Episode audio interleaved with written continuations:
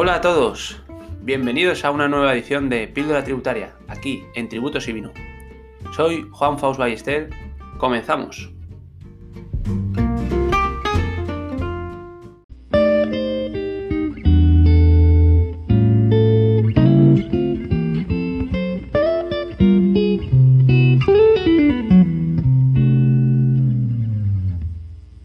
Espero que estén muy bien, queridos oyentes. En la píldora de hoy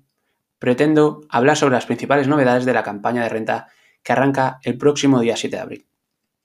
Recordad que para un análisis más profundo contamos con el nuevo manual de renta del ejercicio 2020 en el que se detallan cada una de estas novedades y que ya podéis encontrar en la página web de la agencia tributaria. Destacar que en la última parte del programa hablaremos sobre el tema de los ERTES. En primer lugar,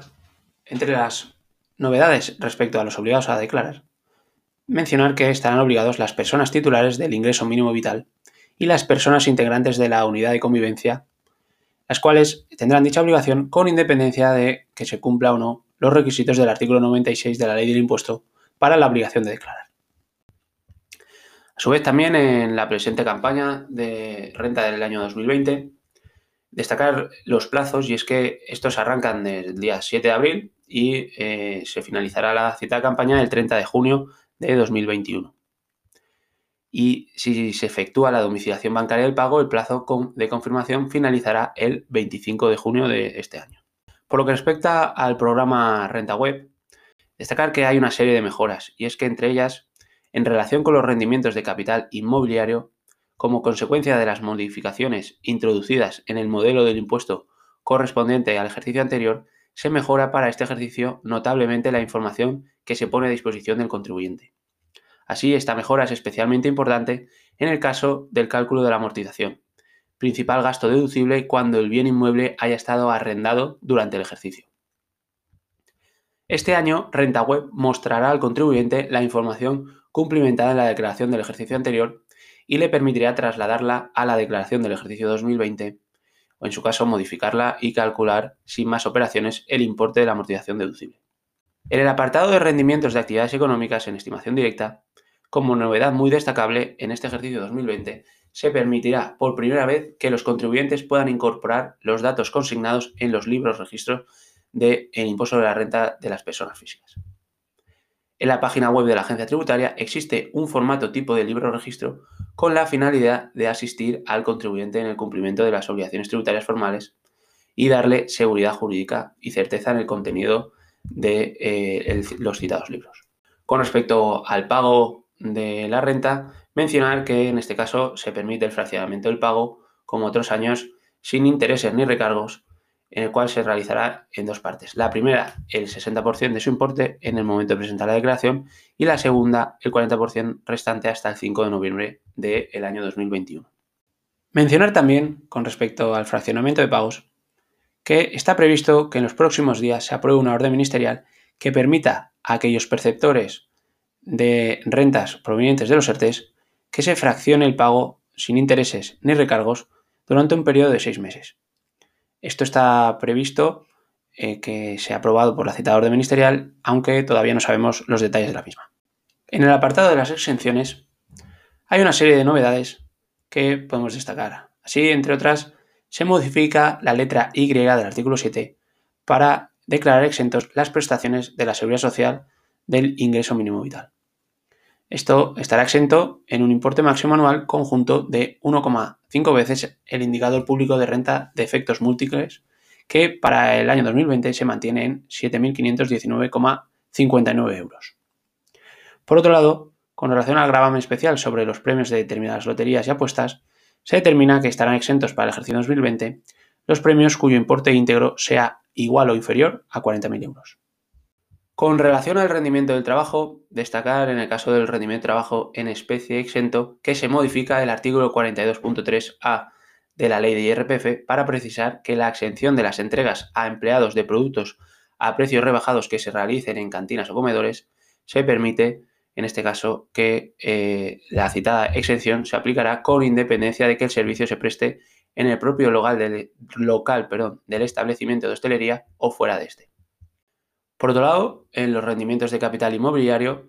con respecto a los gastos deducibles para la determinación del rendimiento neto, se ha reducido en los ejercicios 2020 y 2021 de 6 a 3 meses el plazo para que las cantidades adeudadas por los arrendatarios tengan la consideración de saldo de dudoso cobro y puedan deducirse de los rendimientos íntegros del capital inmobiliario. Respecto al rendimiento de actividades económicas, en primer lugar, en cuanto al rendimiento de actividades económicas en estimación directa, se establece para el caso de los gastos fiscalmente deducibles, en el caso de pérdidas por deterioro de los créditos derivados de las posibles insolvencias de deudores del artículo 13.1 de la Ley de Impuestos sobre Sociedades, en el caso de que se trate de contribuyentes de IRPF que tenga la consideración de empresa de reducida dimensión conforme al artículo 101 de la ley del IS, podrán deducir en los ejercicios 2020 y 2021 las pérdidas por deterioro de los créditos derivados de las posibles insolvencias de los deudores cuando, en el momento del devengo del impuesto, el plazo que haya transcurrido desde el vencimiento de la obligación sea de tres meses. Las novedades en el caso de actividades económicas en estimación objetiva, mencionar que se han introducido debido a la crisis sanitaria provocada por el COVID y lo que se ha buscado es que este método de estimación objetiva se ajuste a la realidad de la actividad económica provocada por esta situación. Así, entre las novedades, mencionar que se ha eliminado la vinculación obligatoria que durante tres años se establece legalmente para la renuncia al método de estimación objetiva del IRPF. Así pues, en el ejercicio 2020 podría renunciarse a la aplicación del método de estimación objetiva sin que esto impida volver a determinar con arreglo a dicho método el rendimiento de la actividad económica en 2021, siempre que se cumplan, claro está, los requisitos para su aplicación cuando el contribuyente revoque la renuncia anterior. Con respecto a los límites excluyentes para aplicar este método de estimación objetiva, se mantienen los previstos en los ejercicios 2016, 2017, 2018 y 2019. Y en el caso de la determinación del rendimiento neto previo, se mantiene para el ejercicio 2020 la cuantía de los signos índices o módulos del ejercicio anterior. Así también eh, mencionar que para la aplicación de los signos, índices o módulos, en el caso del método de estimación objetiva del IRPF, a los efectos del cálculo del rendimiento anual se ha tenido en cuenta la incidencia de los estados de alarma decretados en 2020, estableciendo que no se computarán como periodos en el que se hubiera ejercido la actividad tanto los días en que estuvo declarado el estado de alarma en el primer semestre del 2020 como los días del segundo semestre en los que, estando declarado o no el estado de alarma, el ejercicio efectivo de la actividad económica se hubiera visto suspendido. Y respecto a las reducciones aplicables sobre el rendimiento neto de la actividad, se eleva el porcentaje de reducción a aplicar con carácter general al rendimiento neto de módulos en la declaración del IRPF durante el ejercicio 2020 del 5% al 20%, incluso hasta el 35% para las actividades vinculadas al sector turístico, la hostelería y el comercio.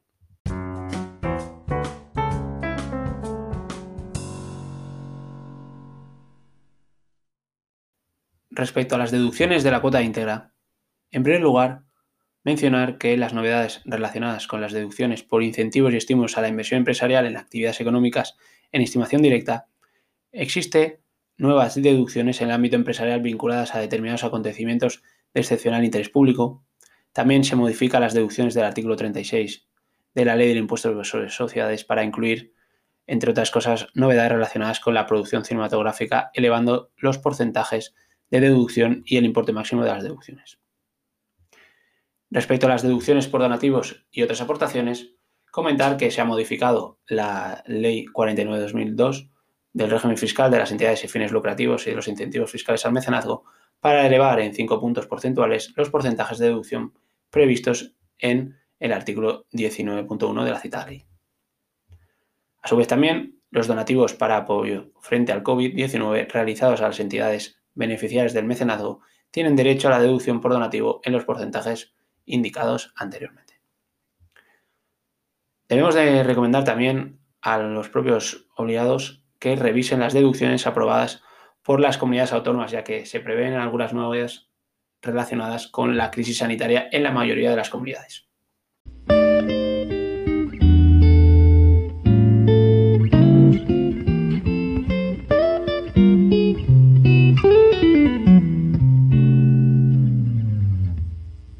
Por último, con respecto a los ERTES, mencionar que cerca de más de 3 millones y medio de contribuyentes el pasado año fueron perceptores de prestaciones del SEPE por haber estado inmersos en los citados ERTES.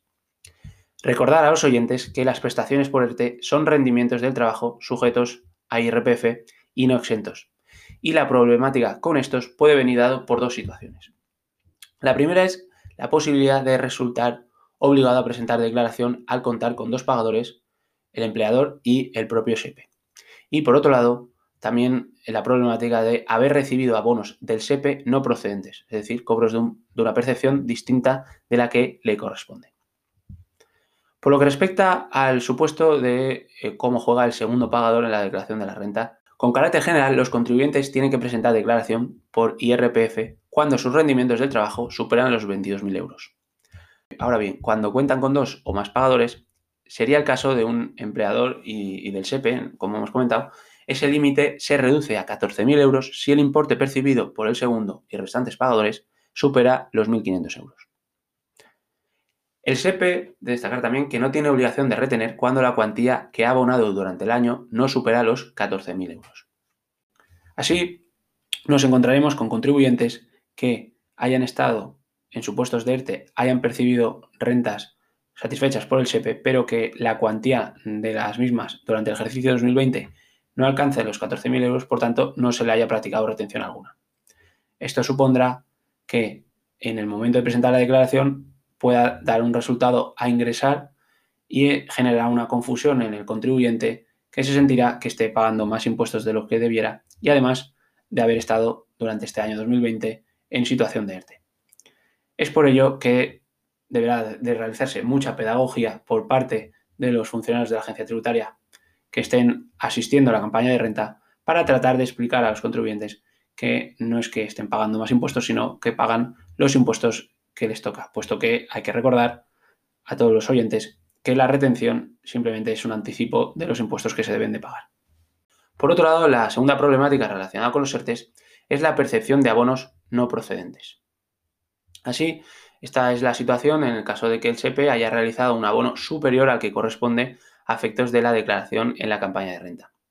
Y será diferente eh, en función, de la forma de actuar, si el SEPE ha iniciado o completado ya el expediente reintegro de este exceso en el momento en el que el contribuyente presente su declaración o si todavía el citado expediente de reintegro no se ha iniciado.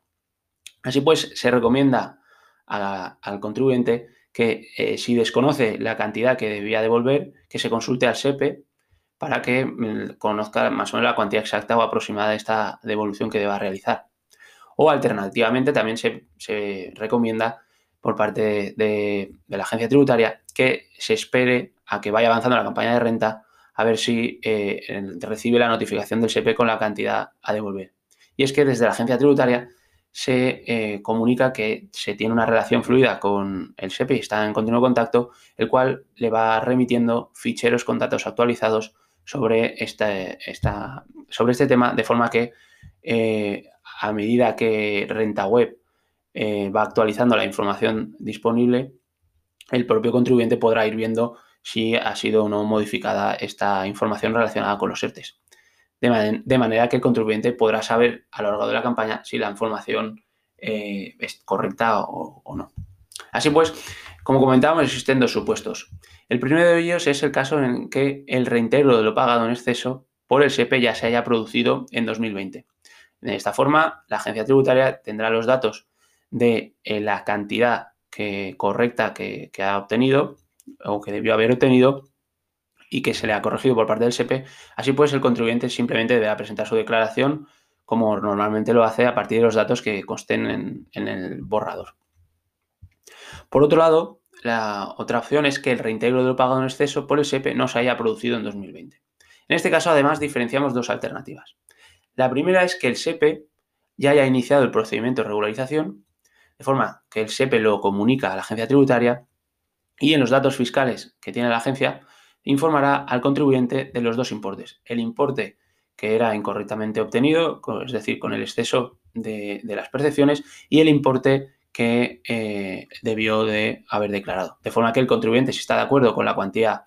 que deba reintegrar al SEPE, pueda trasladar esa información a renta web y presentar su declaración normalmente sin tener que solicitar rectificación posterior alguna.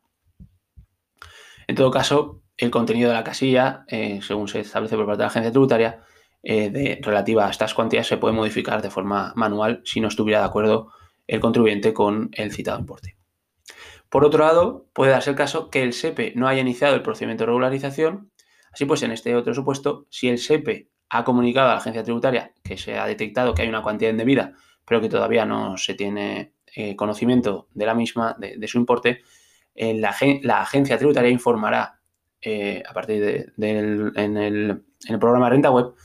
acerca de, que, de, esta, de esta circunstancia, destacando que el contribuyente en sus datos fiscales existe una cuantía pendiente de devolución al SEPE, pero no podrá dar más detalles, puesto que no tiene la citada información.